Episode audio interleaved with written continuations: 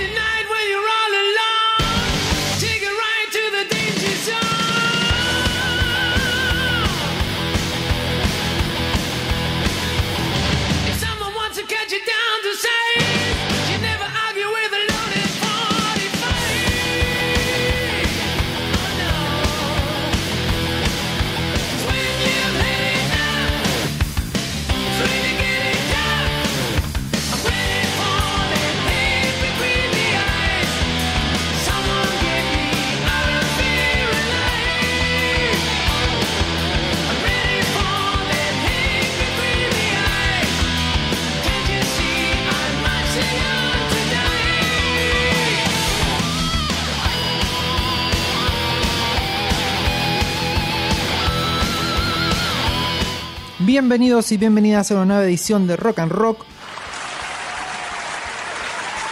Hoy tenemos la edición número 53. Vamos a hablar y vamos a escuchar un disco que es uno de mis favoritos. Se llama Smash de The Offspring. Lo vamos a escuchar entero. Les vamos a contar un poquito eh, por qué es tan importante y qué fue lo que hizo. ¿no? Le ha abierto la puerta a un montón de artistas y un montón de bandas. Mi nombre es Brian Oz, quien va a comandar esta, esta nave por el día de hoy. También tenemos a la copiloto que nos va a hacer la especie, es una corresponsal, vamos a decir. Le mandamos un saludo a Nancy Jaimes.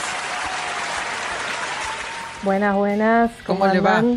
Hoy le, dimos licencia a Nancy para que se recupere, tiene unas nanas ahí de salud, así que bueno, hoy después de, esta, de este reporte que va a hacer de cómo fue su experiencia en el Film Rock pasado, eh, le vamos a dar permiso para que vaya a hacer una noni una cestita. Me dan permiso, menos mal. Sí, sí, sí, sí. para que descanse y se recupere. Del otro lado, quien está operando en este momento es querido Diego González. Y le mandamos saludos también a eh, Manu Ceronero, que es el que se ocupa mucho de lo que es la preproducción, la postproducción. También nos ayuda con la parte de lo que es el Instagram. Le mandamos un abrazo grande a Red Usonia, nuestra repetidora allá en Santa Fe. Como siempre damos gracias a casa aquí en Punto Cero. Y recuerden que todos los capítulos los vamos subiendo a cuanto podcast encontremos. Así que elijan el que les sea más cómodo, más lindo. Ustedes elijan y ahí vamos a estar. Van a encontrar el capítulo de Rock and Rock del día de hoy y todos los anteriores que ya venimos por la segunda temporada. Habiendo hecho todos los honores, creo que no me olvidé de nada. Vamos a darle la bienvenida a la querida Nancy nuevamente para que nos cuente cómo fue esa experiencia.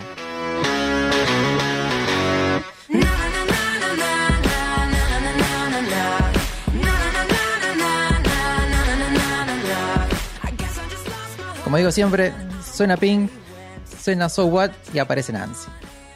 Claro, me gusta. Hoy me lo ordenaron para que yo me pueda hacer la siestita y lo trajimos más temprano. Exactamente. ¿Cómo va? ¿Cómo fue? Cuente. Em, sí, como bien dijiste, eh, lo, dejamos, lo dejamos reposar un poquito eh, y trajimos ahora la, cobertura del festival porque fue el sábado 30 de abril y domingo primero de mayo. Exacto. Así que le dimos un ratito de maceración antes de comentarlo. Sí, sobre todo que también em, están subidos varios artistas a YouTube, entonces bueno, se pueden volver a ver enteros. Sí, eso me pareció súper interesante, que tiene que ver supongo también con, bueno, obviamente los este, sponsors que tuvo el festival y demás que permitieron que, quede colgado ahora. Hay muchos shows enteros, me parece que eso está buenísimo. Em, y la verdad que a nivel shows, este, yo me quedé muy conforme con lo que fue el, festival. Eh, obviamente lo que sí siempre pasa con este tipo de, festivales supermasivos eh, donde tenemos, aparte en este caso, solo dos fechas, ¿no? Tipo sábado, domingo, un fin de semana, es que la cantidad de gente que tocó es imposible, por supuesto, que uno la, cubra completa. Eh, porque te tendrías que dividir por lo menos en cinco para estar a la misma hora en cada uno de los escenarios. Claro, ahí te pregunto. Hubo cinco. Claro, te pregunto. Los, bueno, esto fue en Tecnópolis, ¿correcto? Sí. Bien, fue en el predio.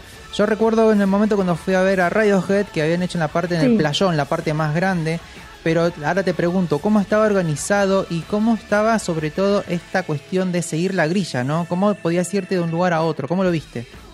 Bueno, por un lado, algo que me pareció que estuvo bueno, que estuvo acertado y que ya lo había visto en un festival anterior de hace un par de años que fue el, Music, el eh, fue que los dos escenarios principales donde tocaban justamente las, bandas de cierre, estaban uno al lado del otro. Eran como el escenario Quilmes y el escenario Rock, y estaban literalmente uno al ladito del otro, lo que permitía que uno si quisiera se quedara ahí, veía tocar una banda en el Quilmes, terminaba esa banda y a los cinco minutos arrancaba una banda en el Rock. Y así iban variando. Em, así que eso estaba muy bueno. Ahora, si uno quería ir a ver alguna de las otras bandas, tenía que hacer un recorrido porque el predio es grande, justamente. Esos dos estaban en el playón, como fue cuando tocó Radiohead. Em, y lo demás estaba un poquito más alejado. Y tenías em, uno al aire libre, que era el escenario claro, y después otros que eran cerrados el Geyser y el Enigma. Bien, eh, tipo carpa había como que recorrer un poquito más. Te pregunto, porque también fuiste vos a lo que fue un Cosquín, también ha sido. Eh, no, Cosquín no, Cosquín no fui nunca. ¿No fuiste nunca? Bueno, en un momento habían unos que eran como una carpa, pero era tipo un galpón que era más cerrado, que era más, más, oclusivo en todo caso. También era como que no estaba muy bueno porque se generaba muchísimo calor, muchísimo vapor. Pero las carpas lo que tienen la, particularidad es que están abiertas en los laterales, tienen una mayor circulación de aire. Bueno, te preguntaba, ¿cómo, estuviste por ahí? ¿Cómo los viste? Sí, igualmente lo que eran los, los cerrados de, los escenarios sí tenían zonas abiertas eh, y eran los más chicos, entonces había mucha circulación, tanto de gente como la verdad que quedaba bastante abierto como para que circule también un poco el aire. Em, con respecto a lo que me preguntabas antes de, seguir la grilla, hubo justamente cambios. Eh, por un lado pasó que justo antes de que toque el día, el día sábado, perdón, eh, Fito Páez fue que estuvo diagnosticado con COVID, entonces tuvo que cancelar el show. Claro. Por lo tanto, todo lo que fue la grilla del viernes, eh, perdón, del sábado estuvo modificada. Em, y la verdad que ahí, si bien por un lado está bueno que no nos llenen de papeles, que después de todo es basura, etcétera, etcétera. No había demasiada información a la vista eh, ahí en el predio para poder circular de un lado al otro. Tenías que o enganchar las pantallas cuando estaban pasando la grilla, muchos hicieron eso, le engancharon la pantalla, le sacaron foto, eh, o acercarte a los... Em, este, a los escenarios y en el escenario te iba diciendo quiénes tocaban. Pero si no, estabas un poco, si no lo habías buscado antes en las redes y lo tenías, porque aparte en esos lugares siempre nos pasa que nos quedamos un poco sin señal porque hay una acumulación grande de gente en el mismo espacio. Sí, por un tema tecnológico eh, más que nada, o sea, no, hay repetidor ni hay señal para tantas, tantos nodos juntos a la vez. Exactamente, exactamente. Entonces ahí sí andabas, si no lo habías descargado antes, andabas un poco como bola sin manija, este, buscando a ver quiénes tocaban, que por un lado a veces está bueno porque de repente te sorprendes y te encontrás con algo, pero si ibas con, ganas de no perderte determinadas cosas y no te, no te habías armado tu horario, podías llegar a, quedar medio varado. Claro. Así que eso sí hubiera estado, hubiera estado bueno que, que lo organicen un poco mejor. Mismo algo que suele pasar con todos estos eventos así, que es que nunca da eh, el espacio y, la capacidad para tanta cantidad de gente para no estar todo el tiempo haciendo fila. Tipo, si querés comer, tenés que hacer fila. Y aparte, con esto nuevo que están usando ahora de, no usar el efectivo, sino que cargar una tarjeta o cargar una pulsera o demás, eh, en este evento en particular, sí o sí había que esperar al primer día del evento para cargarla en el predio. no es que se podía cargar antes, Ah, entonces sí o sí, si ibas a querer comprar algo, primero tenías que hacer una fila enorme de gente para poder cargar esa tarjeta, para después hacer una fila enorme de gente para comprarte la comida o lo que quisieras. Ay, señor, Así el que eso sentido siempre es un en la bajón. casa lo dejaron. Te decía, el sentido común, digo, en la casa lo dejaron, no, no... Sí, sí, sí, ¿Para no, qué? decidieron no llevarlo. Qué, qué, qué mal. Bueno, ¿qué, qué más encontraste así de, de- Bueno, a ver, en comparación a otros festivales más grandes en los cuales... Bueno, a ver, eh, contraste, ¿no? Y un poquito, pero no por un hecho de decir, esto es más o... o o sea, perdón, es mejor o es peor o este festival es mucho mejor por esto. No, a ver, tomemos cosas que están resueltas y que las resuelven muy bien. Es el caso que yo cuento cuando eh, la experiencia a mí me encanta lo que es el Lollapalooza, que vos Sí. el mismo día del, de cuando empieza el festival vos no podés cargar las pulseras. Tenés hasta 24 horas antes y lo habilitan creo que una semana antes. Después te dicen, si no lo consumís, creo que son 72 horas después de terminado el show, te devuelven el dinero directamente a tu tarjeta de crédito. Por otro lado, si necesitas hacer una recarga, la haces en el predio, pero son menos. Es menos gente. Claro, es muy diferente que sea solamente una recarga si no calculaste bien vos tu gasto, a que sí o sí tengas que esperar a ese día y a estar ahí para cargarlo por primera vez. Encima em, pasó también que una vez que vos ya tenías la, la tarjeta, vos podías, si querías, recargarla desde una aplicación pero eh, a mucha gente no le funcionó esa recarga y tuvo que terminar igual en las cajas sí. pidiendo que lo hagan en el momento. Entonces, la verdad que eso eh, no estuvo bien encarado. Realmente, si teniendo en cuenta la cantidad de gente que, que iba, eh, que lo hubieran habilitado unos días antes, que uno hubiera podido hacer ya un, un pago electrónico, hubiera sido muchísimo, muchísimo mejor. Y claro, Realmente. para agilizar eh, justamente el amontonamiento de gente. También, a ver, el tiempo. Sí, más que nada, que decir, uno dice, ay, no, bueno, ¿qué hago? ¿Hacer una cola? No, bueno, para estar dos horas y media para poder acceder a que, a, justamente que querés gastar, necesitas, o sea, no porque me quiero comer la super hamburguesa, sino una botella de agua o quiero comprar otra cosa, eh, tengo que esperar dos horas y media para llegar a, a cargar justamente. Y muchas veces no vas con tantísimo tiempo y te empezás a perder bandas que están tocando ya. Es que aparte de eso, hay bandas tocando todo el tiempo. O sea, la verdad que eh, lo que era el cronograma era constante. Mínimamente en dos escenarios siempre algo estaba pasando. Y mm, justamente es un montón de tiempo el que se pierde en esa fila. Y son eh, eventos que están pensados para estar muchas horas ahí adentro. Claro. Entonces, es lógico que en algún momento algo vas a necesitar consumir.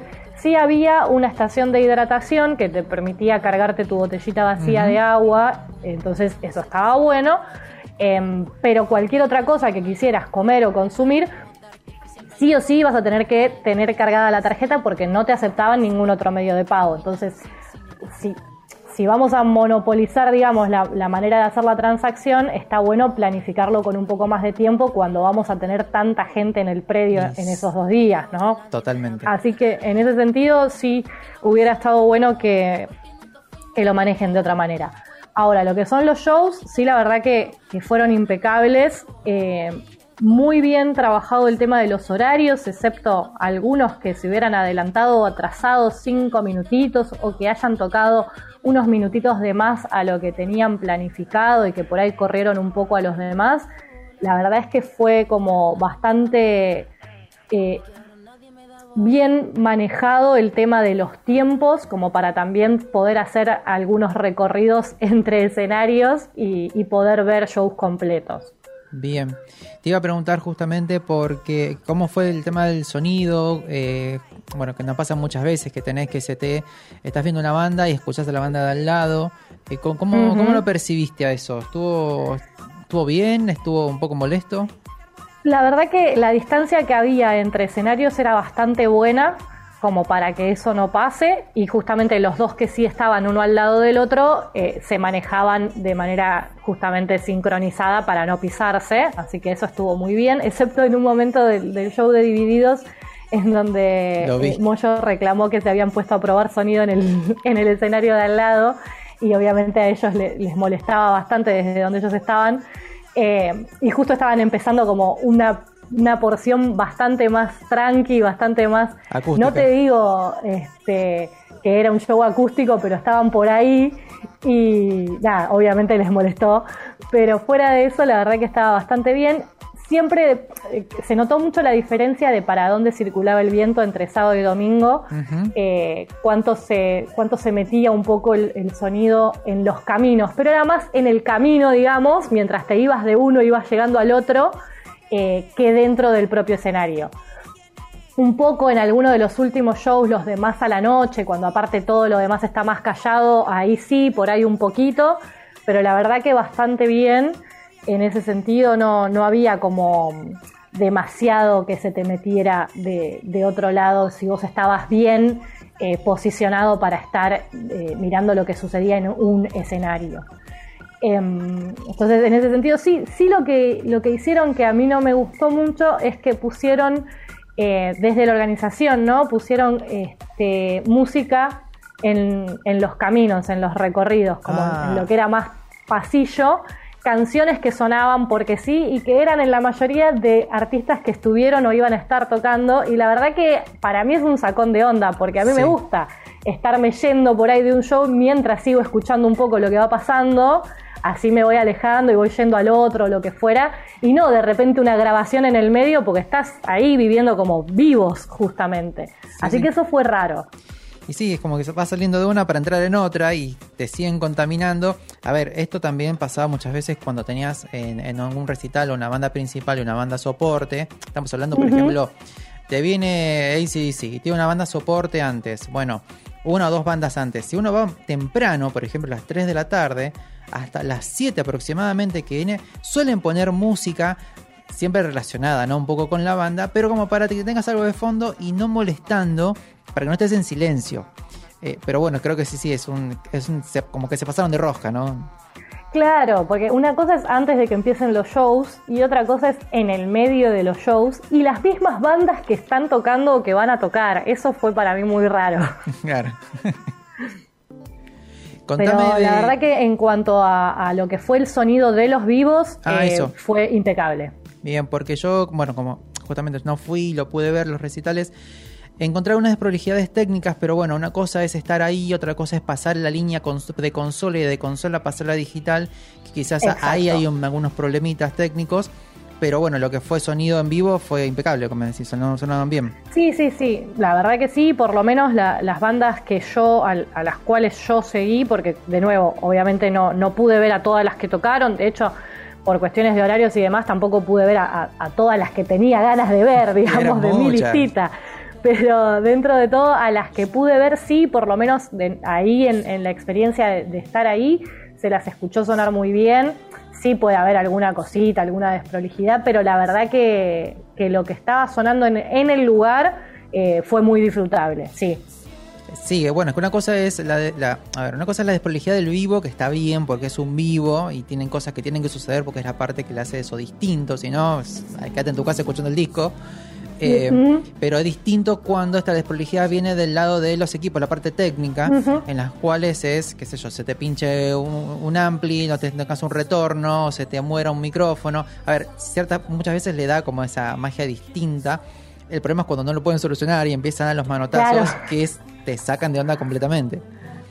Claro, no, no, no. Bandas, contame qué, qué fue la que más te gustó, las que menos. Bueno, la verdad que por suerte todo lo que pude ver de, lo que tenía planificado, todo me gustó. O sea, todos fueron lindos shows de lo que yo tenía, de lo que yo tenía planificado. Obviamente Gorilas fue increíble, fue este, muy, muy bello show. Tocaron 21 canciones. Eh, trajeron a los raperos eh, Booty Brown y POS que tocan en, los discos, o sea, las mismas colaboraciones de los discos estuvieron ahí en vivo dándole voz a, esas canciones. Em, es un show muy piola, es un show muy bueno, mucha visual, como que está muy pensado. Damon es increíble. Em, bueno, y ya sabemos que hizo el, el cierre este, con Trueno, que fue lo que después al otro día ya estaba por todos lados. este, así que lo vimos 28 mil veces, pero la verdad que también que le hayan dado esa, esa cuestión medio local eh, me parece que sumó un montonazo también a que la gente se vaya muy, muy contenta ese día de, ese show. Em, dentro de lo que fueron las bandas chicas que vi, eh, el que más me gustó eh, fue el show de Sara Eve. La verdad que este, fue muy buen show en cuanto a cómo sonó, en cuanto a la energía que, ella y que la banda le ponen y también a todo el despliegue visual. Ella tocó en el escenario claro, que era el escenario chico al aire libre, digamos, el más grande de los otros tres, que no eran eh, los dos principales. Y realmente muchísima fuerza, una, energía tremenda. Yo no sé cómo no, yo no sé cómo terminan de tocar y no se y no se van a dormir por una semana y bueno le pasa a los futbolistas imagínate los músicos o sea quedas muy claro no no ponen todo eh es como muy fuerte. Em, y con mucho despliegue visual también la verdad que muy muy lindo show. Em, después eh, la verdad es que escuché muy lindos covers también, eh, lo cual fue, fue muy bello porque tanto conociendo Rusia, que hizo un show cortito de ocho temas, cerró con Rezo por Voz de Charlie, la verdad que fue muy lindo. Banda Los Chinos, que también tocó en el escenario Claro, eh, tocó Llamame de Manuel Orbizier con, el, con Emanuel de invitado. Así que también, sí, sí, eso estuvo, estuvo re bueno. Em, y Catupecu, que hizo un show muy especial, porque era un show como reencuentro justamente, y todo dedicado a la memoria de Gabriel. De Gaby. Em, sumaron, viste, como videos, este, entrevistas muy viejas de Gaby, como un montón de, material de archivo interesantísimo entre temas y temas. Y tocaron En los Sueños una versión hermosa con Flavio de los fabulosos sí. Cadillacs. Em, una versión muy muy linda que hicieron especialmente y tocaron Plan B, Anhelo de Satisfacción con Wallace y el Tordo también ahí en el escenario. Así que fue increíble eso. Eh, y encima, como era esta cuestión medio reencuentro y demás, en la batería fueron variando entre Abril Sosa, Agustín Rocino, que es también bajista, fue bajista de cuentos borgianos y fue baterista en el número imperfecto, y Julián Gondel, que es el actual baterista de Bantra, del nuevo proyecto de Fernando. Tocaron a dos baterías, o sea, hicieron como un despliegue muy grande eh, en cuanto al armado y el rearmado de la banda. Era como esta idea medio de, de super banda en algún punto porque iban variándolo y fueron pasando por toda la discografía y con mucha emotividad. O sea, bueno, Fernando se, lo notaba muy emocionado por todo lo que significaba para él volver a tocar este, con esta gente. La verdad es que fue muy lindo, fue un, lindo show. Y bueno, Divididos, por supuesto, eh, no puede no romperla, básicamente, ¿no? Este, le sale de manera natural. Fue un show también súper largo, tocaron 23 canciones, este, cerraron con Cielito Lindo a pedido de, alguien del público, después de ya haber tocado el 38 y a la Delta, que suele ser como un cierre que, ellos hacen mucho. Em, y también tocaron varios covers, tocaron La Rubia Tarada, tocaron Cruachán, El Ojo Blindado, Salgan al Sol, Sucio y Desprolijo. Así que hubo como eh, fue muy lindo esto de no solo ver a las bandas, sino ver a las bandas haciendo temas que les gustan eh, de otras bandas o de otros artistas. Y la verdad que eso del vivo siempre es algo que, a mí me gusta mucho. Sí, bueno, justamente ayer estaba mirando, estamos escuchando ahí cómo empezó, dije, me llamó mucho la atención cómo arrancaron con el himno, ¿no? Moyo ahí vestido de, con el guardapolvo, cantándolo. Y bueno, cuando empieza que es la planadora es por algo, ¿no? Y cómo van ah. ajustando el sonido. Algo que me fascina es que Divididos tienen los dos primeros temas, una vez que se acomodaron, eh, te pasan por adelante. Y noté dos cuestiones. En lo que está en el material que está en YouTube, eh, Divididos suena muy bien, Catupeco no suena muy bien. Eh, no sé cómo lo habrán levantado, qué no habrán hecho, pero sí me gustó, por ejemplo, en Divididos que se disfruta mucho lo que es el bajo. Sí. se da cuenta que mató el bajo, estaba fuerte. ¿Cómo estuvo en vivo? Se sonaba, sonaba bien claro, ¿no? Sí, sonó clarísimo, sonó clarísimo todo. O sea, eh, era muy fácil de distinguir eh, cada uno de los instrumentos que estaban haciendo en cada momento. Eh, Catupecu tuvo, tuvo momentos, tuvo momentos en donde estaba raro y tuvo momentos en donde se terminó de acomodar. Em, pero bueno, es, es otra banda con otra apuesta y, con otra práctica, ¿no? O sea, Divididos no para hace mucho tiempo. En cambio, Catupecu justamente era como esta, esta idea del reencuentro, que por supuesto que deben haber tenido mil ensayos, pruebas y demás, pero no es lo mismo que, estar todo el tiempo ahí, estar tocando este, de manera constante, ¿no? Que Divididos si hay algo que tiene es eso, no para nunca. Es otra ruta, total. y también, si bien Divididos vienen ya conformados, este, este, el Power Trio hace mil años, están, los veces están pero recontrajustados. Eh, bueno, me imagino que sí, por el lado de Catupeco tiene esta cuestión, ¿no? Que eh, lo tenemos ahí a Fernando con, su, con su proyecto en paralelo, que va creciendo, tiene un par de temas que están buenísimos, con Bantra, la verdad, lo que presentaron está muy, muy bien. Y bueno, esta cuestión también de ir entrando con otros músicos y colaboraciones. Fernando es muy querido en el ambiente también, entonces creo que esto también hace que tenga quizás una mística y un, y un sabor distinto a lo que te puede ofrecer Divididos. Sí, yo creo que igualmente había algo que estaba claro para todos, que era esta idea de, de, show homenaje, ¿no? De que, de que la gracia era estar ahí y que, que era una, fiesta volver a tocar juntos este, y que era muy para el, para el fan. O sea, hubo temas que eran como muy para el fan, no, no, no tocaron solamente los hitazos, había cosas que era realmente se notaba para la gente que los siguió siempre. Em, los primeros discos. Y para Gabriel los primeros discos donde se ve mucho el, trabajo de Gabriel, que son brutales, me acuerdo de cuando era chico los veíamos en, en el under, ahí en, esos suscuchos por ahí perdidos, que no iba nadie, pero éramos los mismos 100, 150 hasta que empezó a crecer.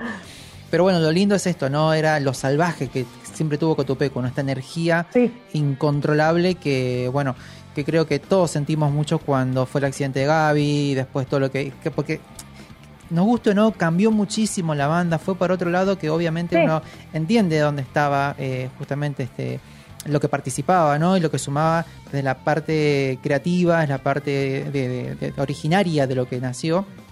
Bueno, por suerte igualmente después los Catopecos siguieron reinventándose y avanzando un montón. Sí, sí, sí, totalmente. Y hay algo que igual eh, se notó mucho también, que, es esto de la comunicación entre los músicos y que si bien em, se notaba que había esta, esta, cuestión de reencuentro y esta cuestión de, tal vez menos cantidad de tiempo de, estar juntos haciendo estos temas, ¿no? como esta, esta idea de vuelta, sí tienen una capacidad y, una comunicación entre ellos que les permitía por ahí em, en ciertos momentos variar según lo que pintaba y, Fernando iba tirando un par de puntas y la cosa se iba transformando y todos los demás podían agarrar esa, este, esa punta que él tiraba eh, y fueron haciendo cosas muy lindas, la verdad. Buenísimo. Bueno, entonces vamos a hacer el balance positivo, te, ha gustado. yo, yo temía justamente por la por el tiempo, o sea, he estado en muchos festivales así nacionales en los cuales tenés media hora, 40 minutos por banda, lo cual es poco, porque cuando recién empezás a entrar, decís, bueno, ya está, se terminó y viene otro, decís, uff, qué bajón. Eh, pero bueno, me imagino que la grilla estuvo bien balanceada en, cierto punto, como para que puedas ir eh, switchando de un lado a otro, yendo de un lado a otro, pero siempre en el disfrute. Sí, sí, sí, sí, la verdad que sí y, creo que también, eh, por lo menos eh, los artistas que yo pude ver, creo que tuvieron muy en claro justamente el, tiempo con el que contaban y armaron la lista de temas en base a eso. entonces los shows cortitos fueron cortitos, pero fueron este, infalibles justamente, es como que fueron a los temas que, la gente estaba esperando y, a un par de sorpresas lindas, como te decía, con, el tema de, covers o de invitados, que me parece que suma un montón justamente a la experiencia de lo estoy viendo en vivos y no me quedo en casa escuchando el disco, ¿no? Sí, total. Eh, bueno, es creo que son esas bandas que tienen esa experiencia, ¿no? ese, ese diferencial de por qué tenés que verlos en vivo, que es, otra cosa completamente distinta. Eh, bueno, para ir cerrando, lo que menos te gustó. Lo que más lo que menos me gustó, eh, la organización. O sea, la verdad es que desde lo que fue musicalmente no, no, me puedo quejar porque incluso los shows que, vi de rebote porque no son lo que a mí me llama la atención, igual fueron muy buenos, o sea, yo no estoy nombrando, por ejemplo, ni, a Trueno ni a Nati Peluso, que son dos de las figuras que más gente mueven, porque no es lo que yo fui a ver o lo que a mí me interesa. Son los, pero contemporáneos. me encuentro con un terrible show. Sí, bueno, a ver, es, la música contemporánea del momento que está sucediendo ahora para un público que promedia los 25 o 24 años. Entonces hay que entender un poquito que quizás nosotros estamos un poquito más grandes y disfrutamos distinto bandas como, qué sé yo, divididos porque las vemos hace 15, 20 años. Pero bueno, también nos permite conocer qué es lo nuevo que está sonando y por dónde está yendo la cuestión. Eh, porque, a ver, dentro de cinco años va a pasar, va a venir otro estilo, otro, otros músicos, otros artistas, y como toda la música va a ir cambiando todo el tiempo, entonces está bueno ir viendo estas, estas cosas. Para ir cerrando, eh, ¿qué es nada que ver? ¿Qué hiciste? ¿Qué estuviste haciendo sumado a eso? Bueno, sumado a eso, porque justamente ¿no? el, fin de semana ese del 30 de abril, primero de mayo, estuve a pleno ahí, puro Quilmes Rock, rockeando, qué sé yo, y entonces el fin de semana siguiente dije, voy a hacer algo muy distinto. y me fui a Uniclub, ahí en el Abasto, a la presentación del disco nuevo de Chocolate Remix. Su disco nuevo se llama Pajuerana. Y Chocolate Remix es eh, un hermoso proyecto de Romina Bernardo de reggaetón lésbico y feminista, básicamente. Metió todo eso en la licuadora. ¿Y qué salió? Sí, metió todo eso en la licuadora y salió un disco hermoso. Este, la verdad que es, es un artista que, va, un proyecto de ella que yo vengo siguiendo de casualidad desde que la vi en el documental Una banda de chicas. Este, y la verdad es que, vi un poco de lo que es su show en vivo y dije, epa, qué interesante esto que está haciendo esta muchacha. Y la, la empecé a seguir y ahora que sacó este disco nuevo y que lo presentaba, dije, bueno, es un buen momento para ver esa experiencia del vivo, ya que está. Y la verdad es que hace algo muy interesante, primero por esto de, subvertir desde, desde, lo musical em, estos cánones que suele tener este género justamente, que es como muy machista, muy misógino, muy de todo eso Em, y entonces ella aprovecha lo mismo, usa justamente incluso el, contenido explícito y sexual, pero para presentar otro tipo de imágenes y para brindar visibilidad a otro tipo de personas ¿no? y otro tipo de experiencias.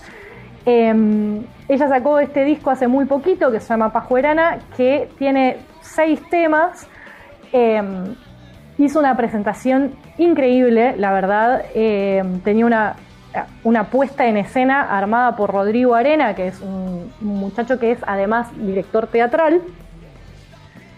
No solo tocó con banda, lo cual era como nuevo, porque solía tocar solo con eh, Mora Distroya, que es quien le hace los samples y demás, sino que tocó con bajista, baterista y cinte ahí en vivo. Em, y además seis bailarines que ah, iban eh, haciendo distintos números, eh, todo muy subvertido, toda esta cuestión, todo este juego que ella hace entre, entre géneros musicales, géneros, me refiero también a la apreciación de género de cada uno, como jugando con absolutamente todo. Eh, un show súper largo donde tocó todos los temas del disco nuevo, más los temas de su disco anterior, la verdad que casi todos también. Eh, estamos hablando de, discos cortos igualmente, ¿no? Eh, incluso tocó también Belicosa, que es una, este, una colaboración que hizo con otra, con otra agrupación que se llama Baja Frecuencia.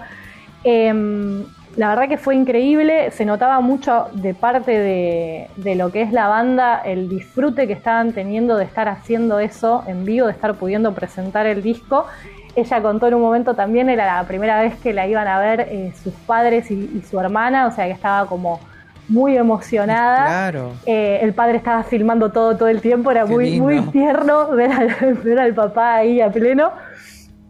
Em, tocó, este, la verdad que, mucho, mucho tiempo, no, no, no miré cuánta, eh, cuánto duró el show, pero realmente fue al palo. Eh, en un momento incluso hasta se cortó la luz en el medio de Bien Bow, que es uno de sus, de sus hitazos, eh, y la gente siguió arengando y siguió, y siguió haciéndolo sonar hasta que, hasta que la luz volvió. Así que la verdad que fue una fiesta. me alegro un montón y bueno, bienvenidos nuevos artistas con nuevas propuestas y cosas distintas, ¿no? Creo que es lo más lindo que le puede pasar a la música. Sí, la verdad que sí, es, es alguien a tener en cuenta realmente si, si se animan como a abrirse a, estos otros ritmos, a estas otras cosas.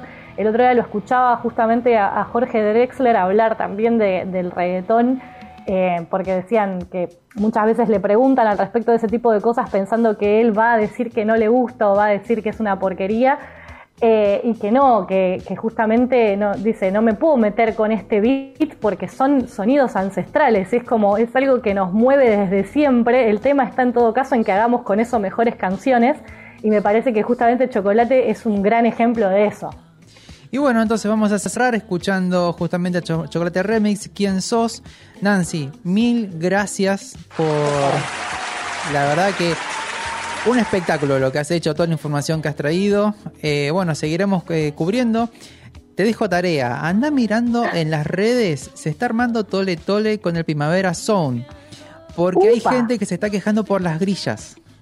Uy, bueno, bueno, voy a chusmear, voy a chusmear. Fíjate que va pasando por ahí, que bueno, todavía falta, pero bueno, hagamos un poquito de, a ver, juntemos un poquito de mugre a ver qué es lo que sucede con estos super mega festivales. me gusta, me gusta. Linda siesta, escucharnos en diferido, te me vas a hacer la nona ahora, sí, a recuperarse muy bien y así nos vemos el viernes que viene. Dale, besitos. Un abrazo grande, mil gracias por estar.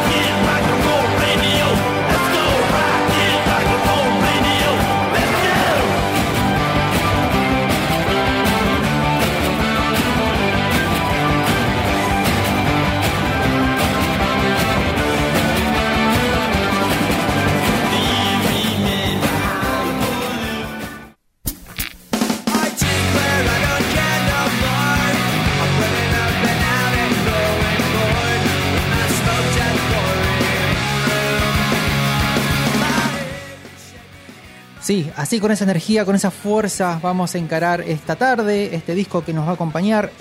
Prepárense porque van a sacudir a alguien, o a ustedes, o puede que rompan algo. Si es el momento, aprovechenlo porque es un disco que tiene un exceso de energía, pero bien hecho, ¿sí? bien, bien grabado, bien compuesto. Y lo que estamos escuchando es Burnout de Green Day. ¿Por qué? Porque por el 94, cuando hicimos el programa, un febrero, comienzo de año, salía Duki. Duque de Green Day. Eran los primeros que empezaban a abrir la puerta a lo que fue este, esta cuestión del punk rock pero con pop, ¿sí? que después se llamó pop punk rock. También se lo asocia con la movida skater, ¿sí? Y de juegos extremos, de deportes extremos. Entonces también es el famoso, como dice el querido Wallace de Masacre, punk rock skater, ¿no? Es, estamos hablando de lo mismo, estamos hablando de toda esa energía todo lo mismo que sucedía justamente por la costa de Los Ángeles, por el lado de California. Y la contrapartida de lo que pasaba justamente en estos años, que teníamos lo que era el grunge, que había roto todo en el 91 con la aparición de Nevermind de Nirvana. ¿Qué pasó?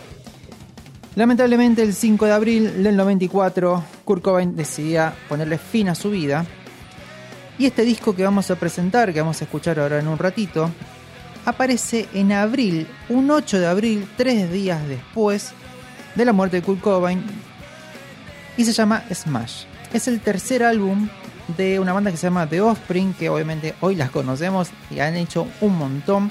Y juntos, estas dos bandas, Green Day y lo que es Offspring, le abrieron la puerta a un montón de bandas más chicas y un nuevo género. Podemos decir que fundaron en todo caso un nuevo género, un subgénero, vamos a decirlo para ser un poquito más precisos. Entonces, se acababa el grunge. Eh, si bien bandas, como contamos muchas veces, continuaban con este género, como Pearl Jam, como Garden, Stone Temple Pilots y un montón de bandas más, eh, Alice in Chains, bueno, tenemos un montón de bandas más, allá me dicen de aquel lado que sí, que continuaron el camino que había abierto, ¿sí? Todo esto que había roto, esta revolución que habían generado eh, Kurt Cobain, y Chris Novoselic. Ahora, no va más Kurt, Nirvana se terminaba. ¿Qué hacemos? ¿Cómo continuamos? ¿Qué pasaba? Lo bueno que trae esta energía, esta nueva música, es que se empiezan a despegar un poco de toda esta tristeza o esta oscuridad que proponía y que propone justamente el grunge. Este, esta parte más inconformista, esta cuestión de eh, démonos cuenta de lo que está sucediendo, estamos mal como sociedad, como cultura, necesitamos una renovación, necesitamos un refresco. Lo que ha traído justamente el pop punk es la parte más alegre, si bien hablan de lo mismo, si bien están molestos, es una juventud en la cual no encuentra lugar, no encuentra eh, pertenencia, pero proponen desde otro lado. Entonces creo que eh, son dos géneros que han representado todos los 90. Por el otro lado teníamos obviamente los únicos sobrevivientes de lo que fue el hard rock, los Guns N' Roses, y fueron realmente los únicos sobrevivientes y fue una banda que cuando hicimos el especial realmente implosionó en sí mismo porque no se pudo sostener por excesos y por un tema de estrellato. Si crecieron tanto, se hicieron tan masivos, se convirtieron en moda y lo peor que te puede pasar como banda es que te conviertas en moda porque tarde o temprano termina. Para empezar, ahora los voy a leer cómo empieza este disco cómo, estas palabras que utilizamos nosotros en el programa para empezar a decir, bueno, vamos a empezar. dice así. Ah, es hora de relajarse. ¿Y sabes lo, sabes lo que eso significa? Una copa de vino, tu sillón favorito y por supuesto este disco que se escuchará en la comodidad de tu casa. Así que adelante, date un gusto. Así es, quítate los zapatos, pon tus pies en alto, recuéstate y disfruta de las melodías. Después de todo, la música incluso calma a las bestias salvajes. Ah, it's time to relax. You know what that means. Glass of wine, your favorite easy chair, and of course, this compact disc playing on your home stereo. So go on and indulge yourself. That's right. Kick off your shoes, put your feet up, lean back and just enjoy the melodies. After all, music soothes even the savage beast.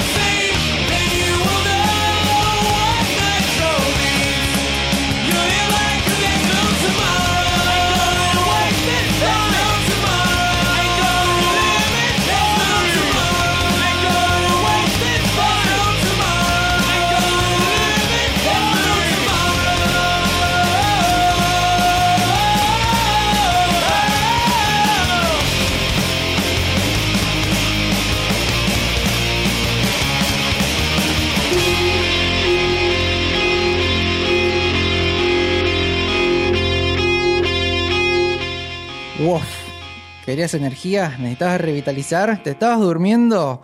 Bueno, segundo tema, así empieza Nitro, Young Energy, ¿sí? Energía joven. Y sí, todas, todas, todas esas hormonas ahí revoloteando, hechas música, hechas canción. Así empieza el disco, así abre el disco. Un disco, como les dije hace un ratito, y para no ser redundante, cargado de velocidad de energía y lo que tiene más lindo el disco entero, ¿no? Que obviamente se los recomendamos escuchar completo, completo, desde el primer tema hasta el final, es que los músicos cuando empezaron a analizarlo tienen una parte orgánica muy, muy zarpada. Y es que la batería muchas veces, y recordando acá el capítulo anterior donde hablamos con, eh, con Mati, ¿no? el baterista que nos contaba el tema de los ritmos, lo que sucede con estas canciones es que el, el batero se corre del tiempo, ¿sí? En esta furia, en esta velocidad, en este acelere, pero la banda va acompañando a este movimiento. Entonces, tienen a acelerarse, la banda se pasa de roja, pero continúa, tienen a ralentizar y se vuelven a acomodar. ¿Por qué pasaba todo esto? Bueno, primero porque es un disco que les costó. El presupuesto que tenía eran de 20 mil dólares nada más para hacerlo. Como los estudios eran caros para ir a grabar, lo que hacían era llamaban todos los días al estudio para decir en qué momento tenés el estudio libre. O sea, cuáles son las horas muertas entre grabar una cosa y grabar la otra, porque eran las horas más baratas.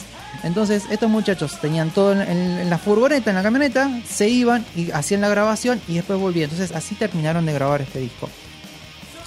Este disco eh, sale a la luz gracias, gracias a uno de mis grandes ídolos, que es el creador del sello Epitaph, que es el guitarrista y uno de los fundadores, ¿no?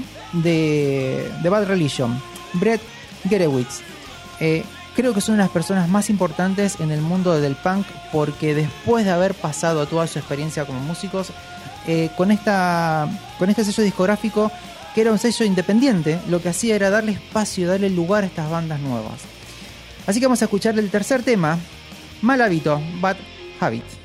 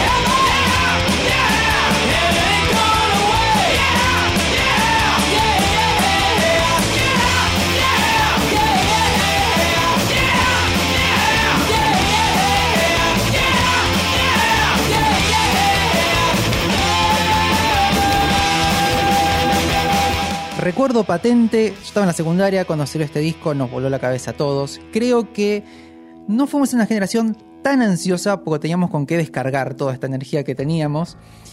Y me acuerdo, como les decía patente, un compañero cuando lo escuchamos por primera vez que nos voló la cabeza, me dice, es la mejor puteada que he escuchado en un tema.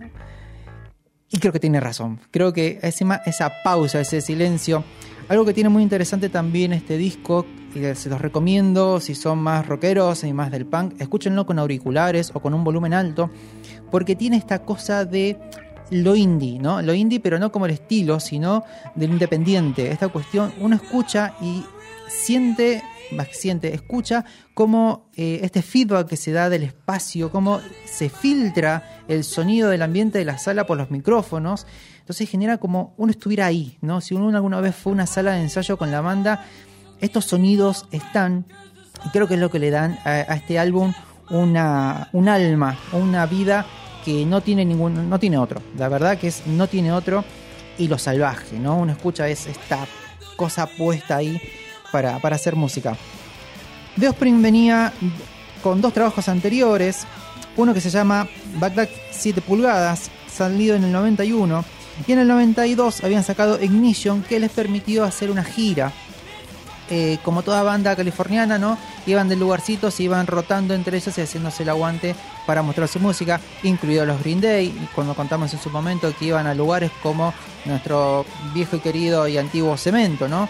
Bandas muy de lander, lugares muy en los cuales eh, estaba todo bien porque si algo que hermanó siempre a lo que es al punk lo que es el heavy metal es la parte inclusiva. Estamos hablando del 90, cuando hoy estamos luchando justamente por eso. Bueno, en los 90 no importaba de qué color eras, de qué religión eras, qué, qué inclinación, de qué género, no importaba. Lo que era, sí importaba era que seamos todos hermanos y hermanas con la música y expresar esta disconformidad, esta molestia ¿no? cultural y social. Lo que nos estaba pasando, no teníamos voz y queríamos tener voz y rompíamos todo y nos quejábamos y puteábamos y pero éramos teníamos ese canal eh, que también como contamos muchas veces lo que hace y cómo funciona el trap hoy bueno son voces sociales y culturales son movimientos que están expresando algo a los que no se los está escuchando.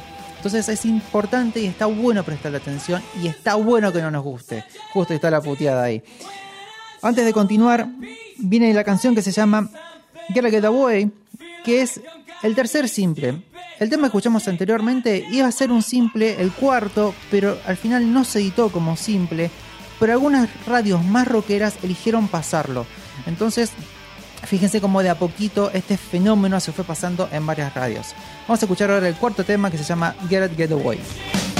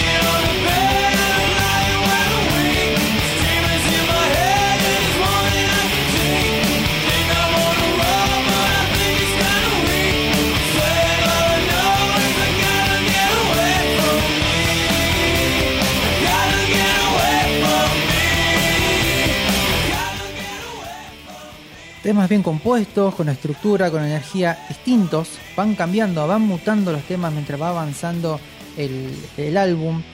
Y algo que cuentan las malas lenguas es que después del trabajo y lo que estaba generando Green Day con Dookie, salido un par de meses antes, Dexter Holland reacomodó los temas, porque los temas los venían eh, preparando hace un año, un año anterior, en el 93, y dice, muchachos, tenemos que ir por acá. La que va es por este lado.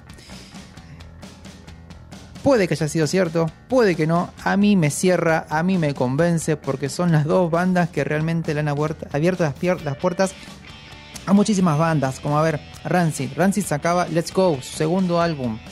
Todos empujados y apoyados y producidos en cierto punto por Epitaph Records, que les contamos hace un poquito, hace, hace, hace unos minutos. ¿Por qué? Porque eh, en cierto punto eran bandas que no tenían discográfica.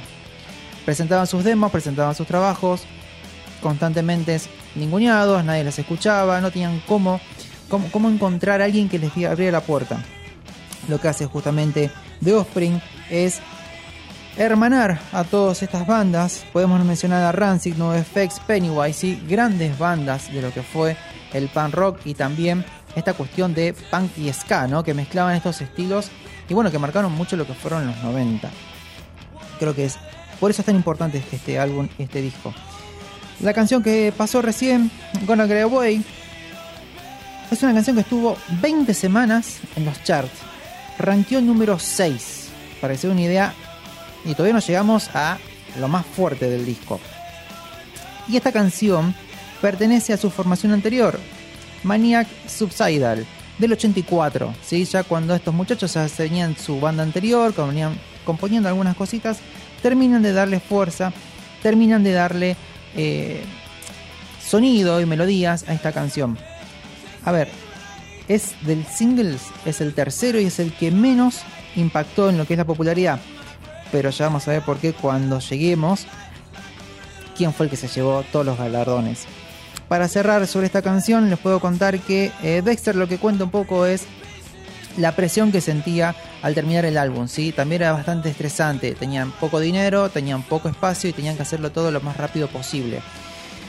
Es como muchas veces hay bandas que piensan que es, es ahora o nunca y lo que tenemos es esto y no sabemos qué va a pasar. Ellos mismos dicen, no sabíamos lo que iba a suceder después, aprovechemos la oportunidad y no dejemos pasar el tren que el momento es ahora. Quinto tema, se llama Genocide.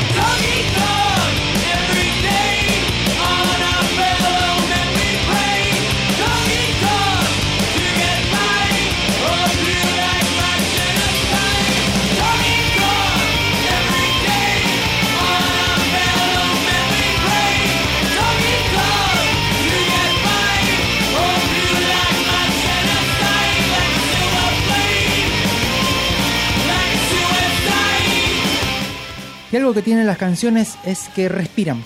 En un momento venimos a 150, 160 a todo trapo, pero en un momento hace una pausa, hace un silencio, entra, entra la guitarra sola o entra la voz y tiene estos momentos de decir, ok, ok, no puedo sostener todo el tiempo este ritmo frenético.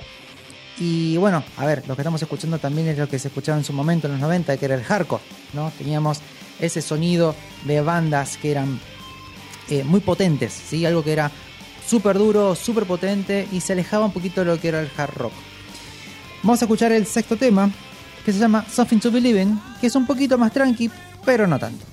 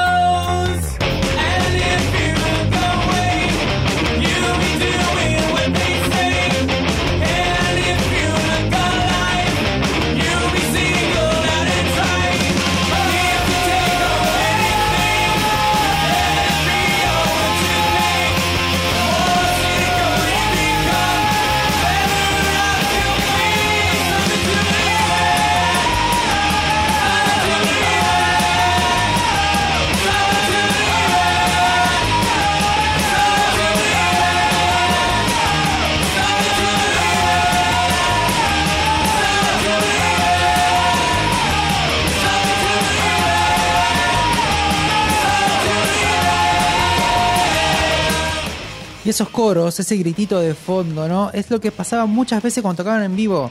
Estamos hablando de grandes estadios. Tocaban en clubes, en lugares más chicos, lugares más cerrados.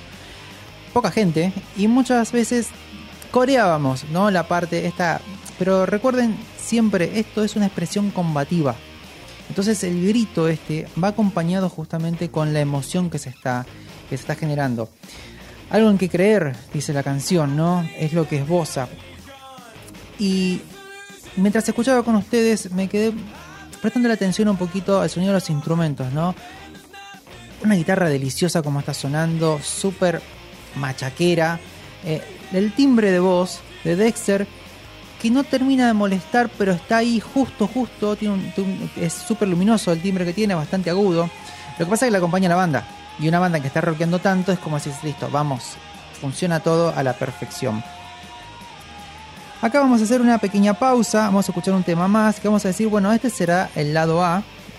Y después viene, obviamente, el lado B. pero los dos temas que fueron cortes están juntos. Entonces, arbitrariamente vamos a decir, ok, hasta el tema 7 que vamos a escuchar ahora en unos segundos, va a ser el lado A y después va a arrancar lo que es el lado B. El tema que viene ahora es el famoso Archie hit Come Out and Play. Una canción que fue el primer corte, el primer single. Fue el segundo single en la historia. ¿sí? El primero había sido I'll Be Waiting del 86. Una canción que estuvo 26 semanas en los rankings. Llegó al puesto número 39. No subió mucho más, quizás porque era lo primero que se escuchaba y realmente porque es muy distinto a lo que venía sucediendo en su momento. Y es la canción que los catapulta a la popularidad, los saca de ser la bandita de culto, de la bandita de Lander y depositarlos en el mainstream y no bajar nunca más porque la verdad que se quedaron en ese lugar. Parte de la letra cuenta un poquito Dexter que es sobre lo que ellos vivían a diario, ¿no? Eh, como adolescentes y jóvenes, más que nada, pues ya en una tanda de adolescencia eran jóvenes, eran más grandes. Y cuenta bastante sobre la violencia de las pandillas. Y algo muy lindo que Dexter estudió química, ¿sí? estudió bioquímica mucho tiempo y se, tiene un doctorado y demás. Y dice que eh, parte cuando él estaba yendo a la universidad, hay uno de los experimentos en los cuales debería separar, tenía que separar fluidos con temperatura. Entonces, eh, parte de lo que dice la canción dice, keep them separated, o sea, van a escuchar en un momento, es mantén- manténlos separados. Tiene esta doble lectura, ¿no? Una por una cuestión de sus experimentos en química que tenían que separar estos líquidos a temperatura, que era un riesgo, y por el otro lado, las peleas de pandillas y las peleas sociales que decía, bueno, manténganlos separados porque si se juntan se van a matar, se van a, se van a golpear feo. Así que vamos a escuchar el séptimo tema y quédense que después de un pequeño descanso seguimos con el octavo. Vamos a escuchar ahora Come On and Play.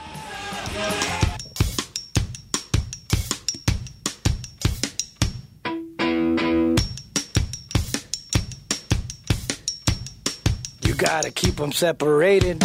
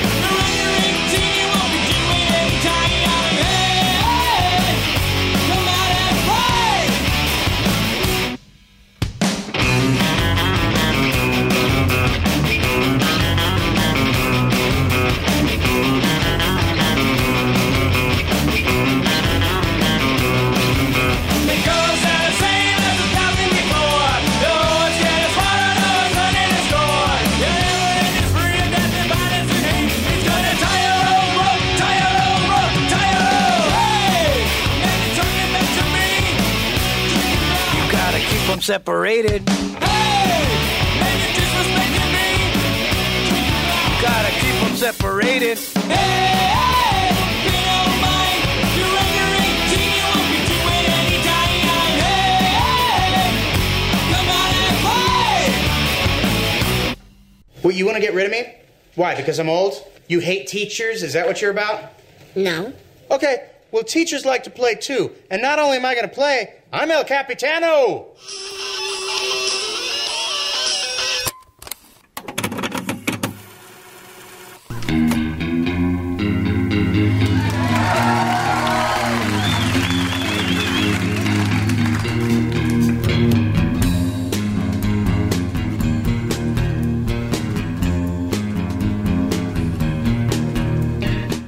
Mismo año de este especial, ¿no? El MTV Unplugged de Nirvana.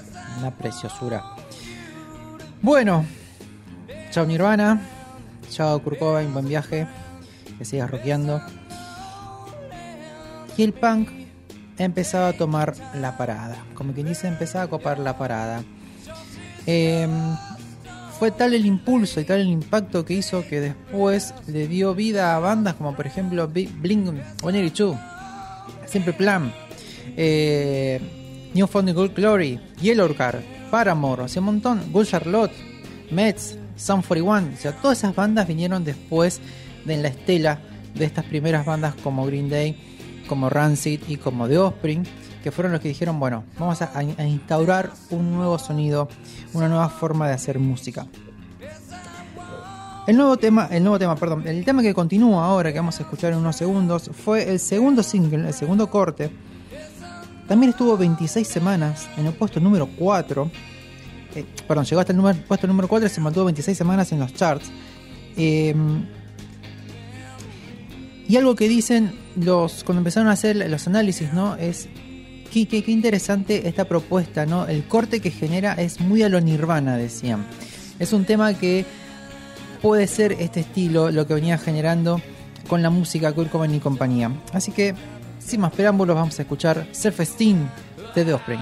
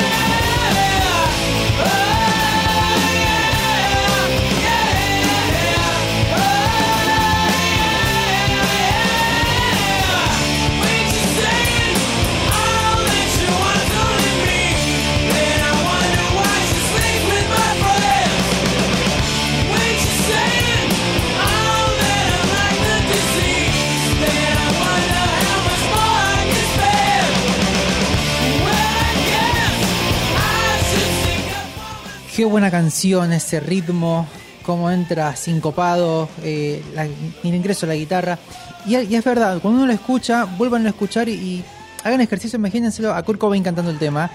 Y hay notas que está ahí nomás, ¿eh? no está tan lejos, está muy cerquita. Les había contado un montón de bandas, me estaba olvidando de, por favor, la princesa del pop punk, Abril Lavigne. Por favor, nos estamos olvidando la rubiecita que llegó un metro cincuenta y rompiendo todo, la verdad que eh, también se adueñó de la escena de los 90 con, con su, con su pop, con su punk y todos queríamos cantar Scary Boy, esa canción tan tan linda de Abril Lavigne. Eh, como les contaba, el disco continúa, es un disco de 14 temas, ya estamos entrando en lo que es la recta final.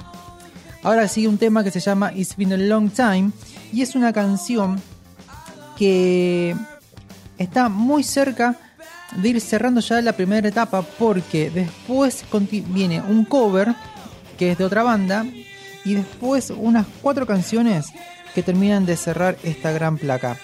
Como les conté en un momento, fue grabado solamente en dos meses en el Track Record en el norte de Hollywood con un muchacho que les hizo la producción que se llama Tom Wilson, que venía trabajando en los trabajos anteriores. Entonces como que se empezaron a alinear los planetas y las cosas para decir, hay un buen trabajo y podemos hacer algo muy interesante. Es un álbum que estuvo número 4, número 1, número 2 en un montón de rankings alrededor del mundo. Es un álbum que fue oro y platino. Es el primer y único bestseller de un sello independiente. Después no se logró y esa, toda esa, esa cocarda, toda esa ese logro se lo vamos a dar a justamente a Epitaph porque ha bancado. A ver, hagamos el ejercicio de hacer la traspolación a lo que es acá en Argentina, ¿no? Eh, sellos independientes, con bandas más chicas, con lo que fue en los 90 también, este nuevo rock nacional que fue surgiendo con un montón de bandas. Bueno, todo venía en esta nueva ola, ¿no? Este nuevo sonido, esta nueva música. Vamos a continuar escuchando It's Been a Long Time.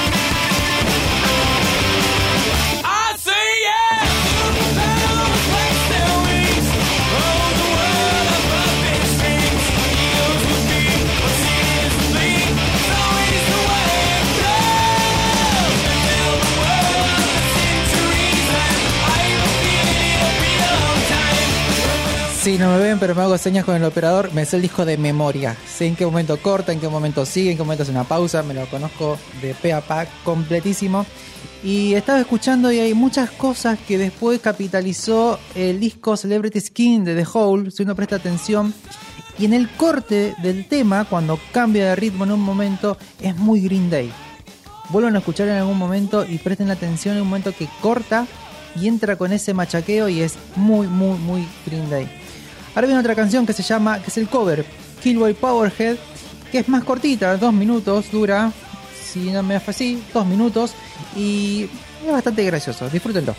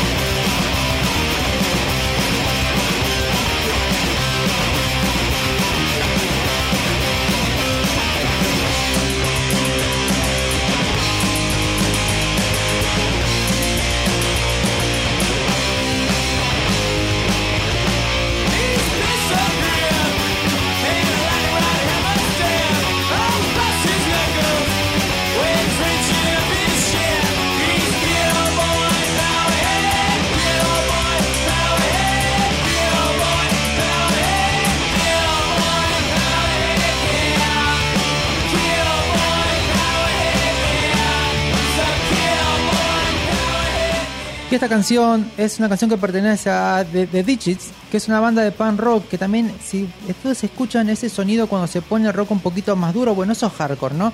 Era típico que estas bandas hicieran estos dos estilos y que fueran yendo y viniendo.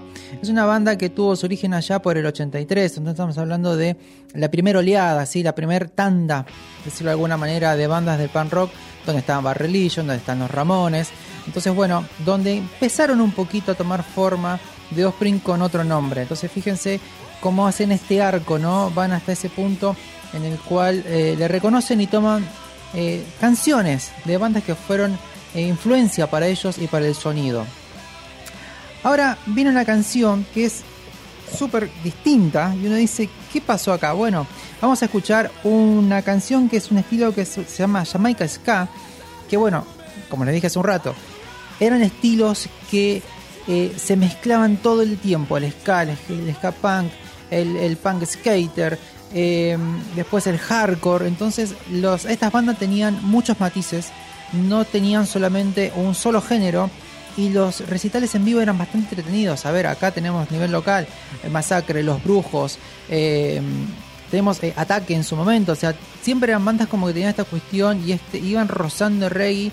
Bueno, a ver, vamos a decirlo, uno de los que hicieron esta primer mezcla con el reggae fueron nada más y nada menos que The Clash. Sí, viajaron, trajeron, che, esto está bueno, y en su momento, cuando nació reggae y cuando nace el movimiento punk, el único género con el que no estaba opuesto, ¿sí? el nacimiento del punk en cierto punto fue el antigénero, no querían ellos ser catalogados como punk, de ahí el nombre, ¿no? Punk de nacer como el zaparrastroso, ¿no? Como si era como el, el sucio, el que está ahí tirado. Pero bueno, ellos decían, no nos representamos y no nos reconocemos con ningún género, esto un género es nuevo, es distinto, pero con la salvedad que nos gusta el reggae. Y bueno, el reggae venía de la mano de Bob Marley justamente porque compartían la lucha, compartían, eh, compartían ideales y era toda una expresión cultural. Así vamos a escuchar la siguiente canción que es What Happened to You.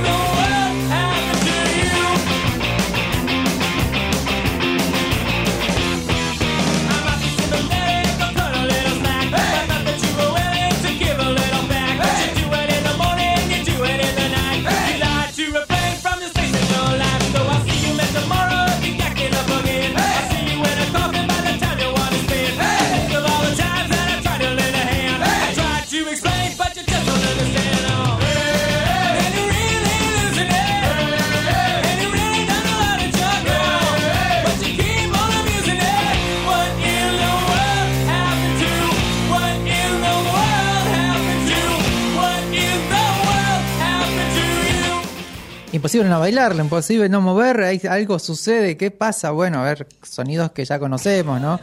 Eh, cuando hablamos de la segunda movida, lo que fue la segunda ola del ska, eh, vino impulsado por Madness a nivel local, Sumo a nivel local, los fabulosos Cadillac. ¿sí? Tenemos dos grandes bandas nacionales que impulsaron y de donde reconocemos, los pericos también tienen algunos ska interesantes, y lo que tiene de lindo el ska es que es muy alegre, es muy feliz, y ahí eh, haciendo este arco, ¿no? Eh, parte de las críticas dijeron que estaba muy es muy bueno el trabajo que, que- y la propuesta de The Offspring porque se despega, si bien tiene esta cuestión de la molestia, la inconformidad, pero tiene como un atisbo de alegría, a diferencia de lo que ha generado toda esa oscuridad y esa densidad que proponía que estaba sucediendo con el grunge. Entonces, fíjense cómo es contar lo mismo pero de otra manera. Entonces, por eso en cierto punto tampoco se, se, enfrentaron, tampoco tuvieron est- esta distancia. Sí, es un buen punto para contarles que cuando salieron de gira promocionar este disco ya nos quedan tres canciones, dos que son muy breves y una que es una pista oculta. Cuando salieron de gira, y acá datito seguro que acá el operador no lo sabía, se lo voy a contar, es que cuando se fueron de gira con eh, Stone Temple Pilots y Metallica, a mitad de la gira deciden bajarse ellos mismos porque no estaban en la misma onda de las dos bandas. Claro, también era el tema de la masividad. Metallica ya recontra consagrado en el disco negro del 91. Stone Temple Pilots, que también está en los 90, la estaba rompiendo, pero absolutamente en 20 pedacitos. Dijeron, vamos a ir, seguir tocando en lugares más chicos. Entonces siguieron difundiendo su música en clubes y en presentaciones más pequeñas y no en mega giras. Lo cual creo que es, ha sido un buen atino, porque después tuvieron su oportunidad. Y bueno, qué mejor no hacer algo que no estés cómodo. Si no está em, para vos, no lo hagas. Así que vamos a escuchar ahora solo una canción que dura un minuto 17.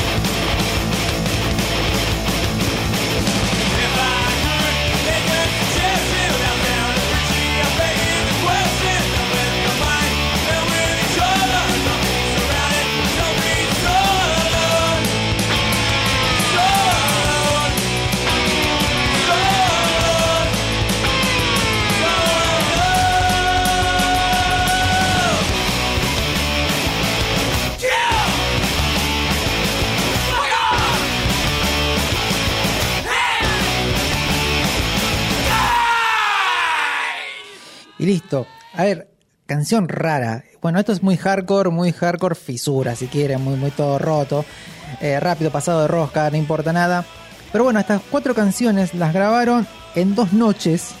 Fue, teníamos, como les dije al comienzo, lo más gracioso lo más lindo, lo más romántico, si quieren, es que para grabar este disco tenían poco presupuesto y lo grabaron en las horas que al estudio les sobraba. ¿Cómo sucede esto? Son tan caras las horas de estudio, de grabación, que eh, entre banda y banda que puede pagar tranquilamente los espacios, imagínense que les daban espacios de las 3 de la mañana está de estu- estudio libre, de 3 a 4 de la mañana, y bueno, vamos, y grabamos lo que sea. Eh, tengo el estudio libre de las 5 de la mañana a las 7, y vamos, y bueno, así, por eso estos cuatro temas son bastante raros a cómo venimos. Antes de escuchar el último en la placa, y sería antes del que está oculto, que uno pasaba eso, ¿no? Una. eh, señor abuelo, ¿qué está contando en la antigüedad? Bueno, sí, eh, antes los discos uno ponía el CD y de repente se da cuenta que no terminaba, no cortaba, no, se ponía stop. Y lo dejaba correr y aparecía un tema oculto que dejaban una pista por ahí. Que lo, lo gracioso era que tampoco estaba traqueado, o sea, uno no lo podía elegir, tenía que dejarlo correr y ahí llegaba al final. Así que vamos a escuchar Not the One, la última canción oficial, vamos a decirlo, del disco.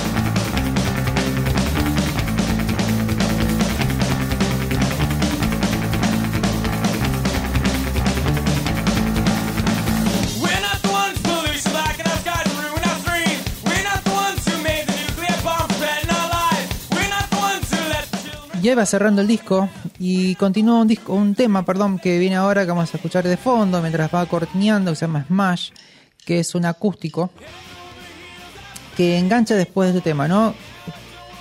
Conti- continúa y después se va desvaneciendo, lo encontramos dura 10 minutos 42, un montón. Eh, es un disco relativamente corto, 46 minutos 17 en total. Y la verdad que es súper disfrutable y escuchable. Algo que recorté así un poquito de algunas, de algunos análisis, algunas críticas. Una que me pareció muy graciosa que dice, es una grabación sólida que creo que coincido, ¿no? Es muy orgánico para mí el disco, te das cuenta que grabaron con lo que tenían y lo que les comenté al comienzo, uno se da cuenta que con el tiempo se corren, van y vienen, pero los temas funcionan muy bien, muy bien. Cargado de energía, cargado de frenetismo. Y algo que tiene que son alegres. Y una de las lecturas que dicen ahí es una forma de mantener alegres a la, a la juventud en su momento. Creo que coincido, ¿no? Como que el, adolescente en su momento en los 90 escuchaba este disco y realmente le generaba una alegría. Eh, es corto, como les decía también. Y vamos a hablar un poquito ahora del arte. El arte estuvo a cargo de Kyung Hit y de Fred Hidalgo, que ya había trabajado con la tapa de un, un gran disco de Bad Religion que se llama Recipe for Hate. ¿Sí? Recipiente para el odio sería, imagínense lo, que estaban expresando estos muchachos. Van a, si lo buscan, lo googlean o nos buscan ahí en Instagram, van a ver que es hay una radiografía, un esqueleto y en parte tiene que ver con lo que con el contenido ¿no? del disco que hablan sobre la muerte la codicia el suicidio la violencia las adicciones el abuso no todas estas cuestiones que estaban sucediendo allá por los 90 entonces eh, creo que no tengo más nada que comentarles estuvo para que se den una idea lo que el impacto que tuvo este disco estuvo en total más de 100 semanas en los charts estamos hablando de charts de desde los que son el 10 40 100 y 200. Fíjense el tiempo que tardó en, en extinguirse, por así decirlo, ¿no? El tiempo en el que se fue, ya está, no se escucha más. Y recuerdo en su momento cuando salió, tuvo mucha rotación en lo que era el viejo MTV, en las radios, y fue realmente impactante. Fue un disco, sobre todo por las canciones que escuchamos al comienzo, Surf Steam y Como The Play, que fueron las grandes canciones. Y esta cuestión, ¿no? Del sonido distinto, un sonido medio oriental, con cosas medias arabescas, con un punk, con esta energía, con wow, ¿qué está sucediendo? Así que vamos a cerrar ya este lado B y les vamos a continuar con algunas noticias, escuchando Smash un poquito, porque dura, como les dije, 10 minutos, pero vayan a buscarlo si no y escúchenlo y a disfrutarlo.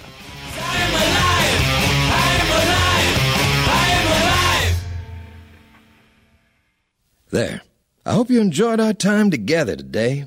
You know, it seems harder and harder to just sit back and enjoy the finer things in life. Well, till next time. Ta ta.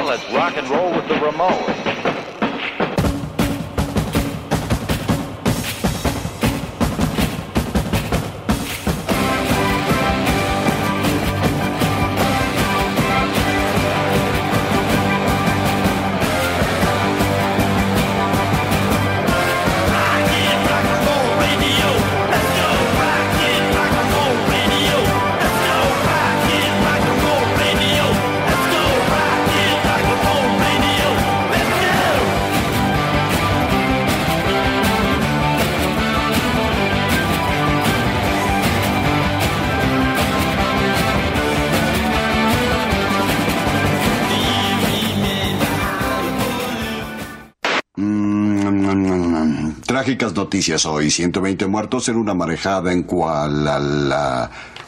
¿Qué? Kuala... La... ah, en Francia. Estoy al aire, pero no me importa. No daré noticias hasta que me regresen mi pandanés. Busquen un reemplazo. Una marejada en Kuala Lumpur mató a 120 personas. ¡Ay, Chihuahua! ¡Ay, ay, ay! Fallas técnicas. Espere, por favor.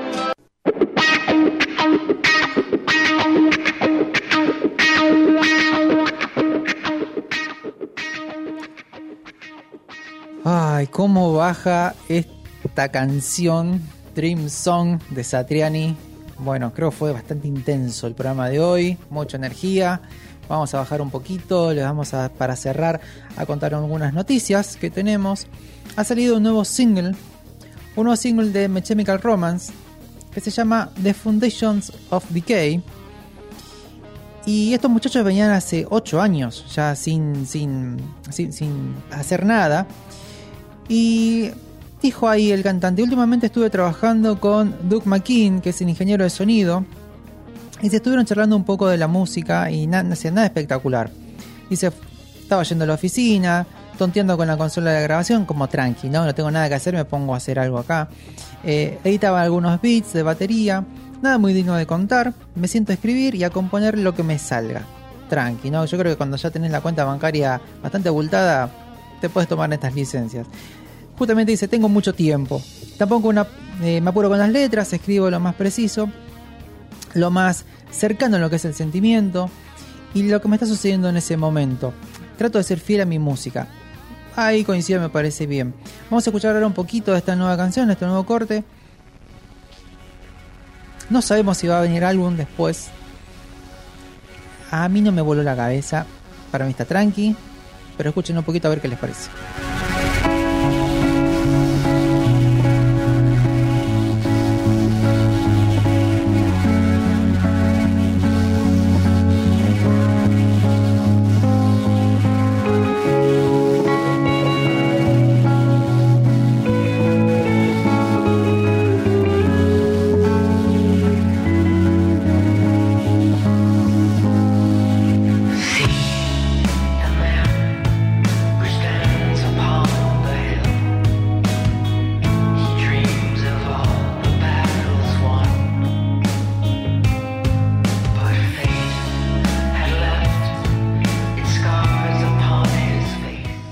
Bastante melanco. Bueno, es lo que ha, lo, que ha compuesto este muchacho.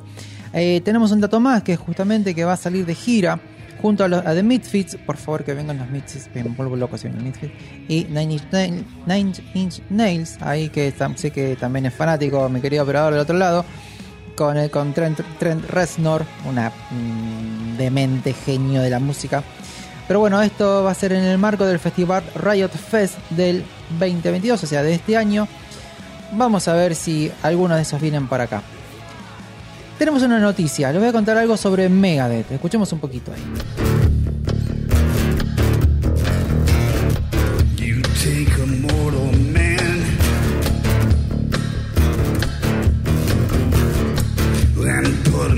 Control.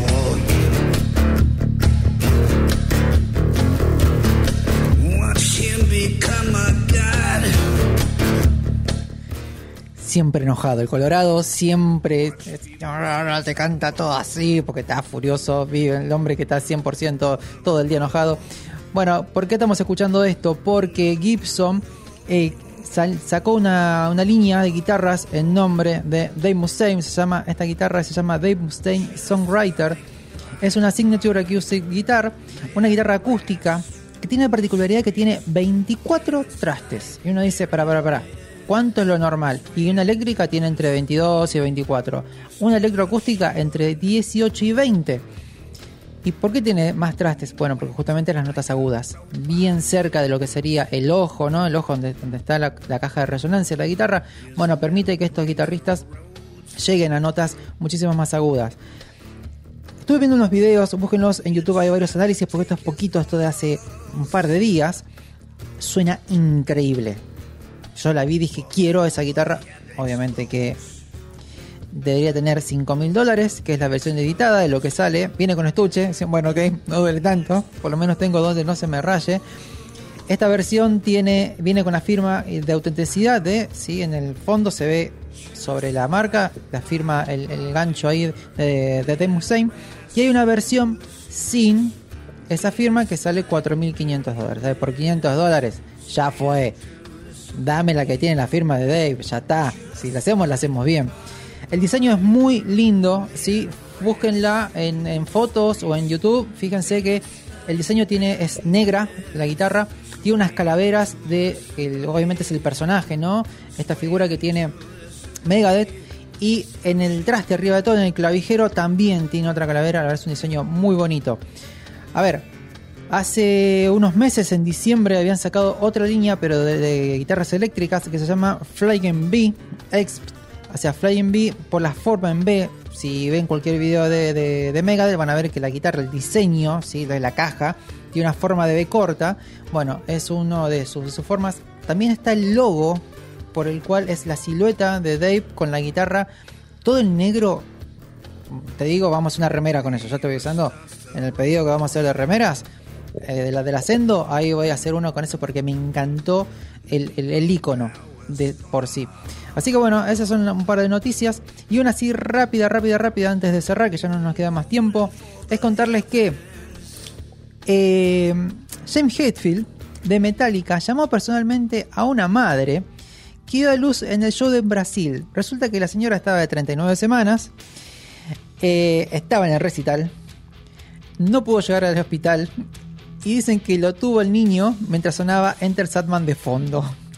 Sí, es como, wow, ese pibe sí realmente es, nació del metal, como quien dice, del, del hard rock, eh, del heavy metal, perdón. Eh, bueno, cuestión que después de todo esto se enteró James Hetfield y los llamó a los muchachos y casi se hacen pis los dos, más que la pareja no lo podían creer y bueno, el querido James los llamó para decirle eh, hola, soy James de Metallica y los quiero felicitar porque por haber sido padres, mes de lágrimas, se reemocionaron y bueno, cuestión que obviamente que fue todo casualidad, no sabían que te iba a suceder, Así que bueno, les mandamos un saludo a esta gente. El niño ha nacido a las 23.15, así que sí, todavía no, terminaba de recital, estaban ahí, en veremos. Y este niño dijo, bueno, con tanto rock quiero salir. Eh, se nos hace cumbianchero y sonamos, te digo. no, por favor. Bueno, vamos a cerrar el programa de hoy. Ya ha sido todo. Quiero ha estado cargado de energía, ha estado muy muy lindo. Eh, se extraña aquí a mi compañera querida Nancy, pero bueno, va a estar haciendo su nona, su, su siestita, recuperándose para el viernes que viene. Gracias querido operador por el aguante y por estar ahí tirando su magia con la música. Saludo también ahí a que está siempre al otro lado, a Nahue que nos acompaña. Y bueno, los esperamos el viernes que viene a las 2 de la tarde para un nuevo programa de Rock and Rock. Gracias también a Radio Usonia, nuestra repetidora. Recuerden que todos los capítulos están en el cliente de Spotify, de Spotify, el cliente de podcast que ustedes quieran, Spotify, App- Apple iTunes, Google Podcast, donde quieran, estamos por ahí, búsquennos, elíjannos y los esperamos siempre si tienen alguna consulta, alguna crítica o algún álbum, algún disco que quieran que mandalicemos y que escuchemos al Instagram, ahí nos escriben. Gracias por acompañarnos, gracias por estar por el otro lado. Recuerden cuidarse siempre y cuidar al que tienen al, al lado y ver siempre el lado más brillante de la vida. Gracias por todo y chao.